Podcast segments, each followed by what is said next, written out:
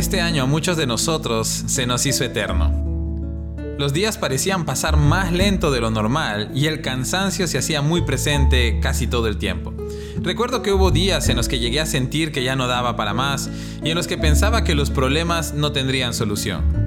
Sin embargo, sin importar cuán cansado o desanimado pudiera sentirme, todos los días el Señor me sorprendía de alguna manera porque en tiempos difíciles como los que hemos vivido, la fidelidad y la misericordia de nuestro Dios se hizo más real y más palpable que nunca.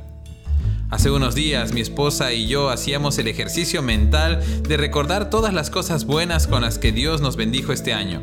Y vino a mi mente un pasaje de la Biblia que expresa muy bien el sentimiento que me deja el año 2020. Lamentaciones capítulo 3 versículos 22 al 24 dice, por la misericordia de Jehová no hemos sido consumidos, porque nunca decayeron sus misericordias. Nuevas son cada mañana, grande es tu fidelidad. Mi porción es Jehová, dijo mi alma, por tanto, en él esperaré. ¿Cuánta verdad hay en este pasaje? Es solo por la misericordia de Jehová que hoy estamos en pie.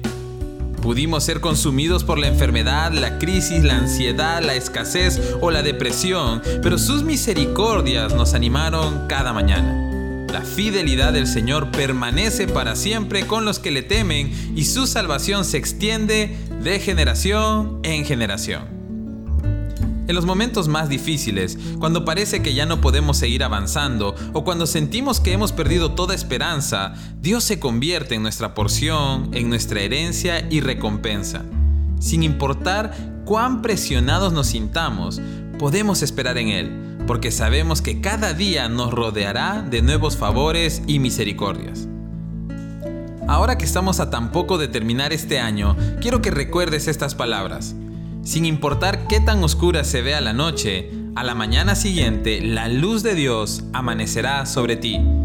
En tu momento de mayor cansancio, Dios te fortalecerá. Cuando pienses que el dinero no será suficiente, Dios te sorprenderá con su abundante provisión. Cuando la enfermedad toque la puerta de tu casa, el Señor será tu sanador. Cuando la tristeza te embargue, Dios será tu consolador y no habrá un solo día de tu vida en que las nuevas misericordias de Dios dejen de llegar a tu vida, porque sus misericordias son nuevas cada mañana.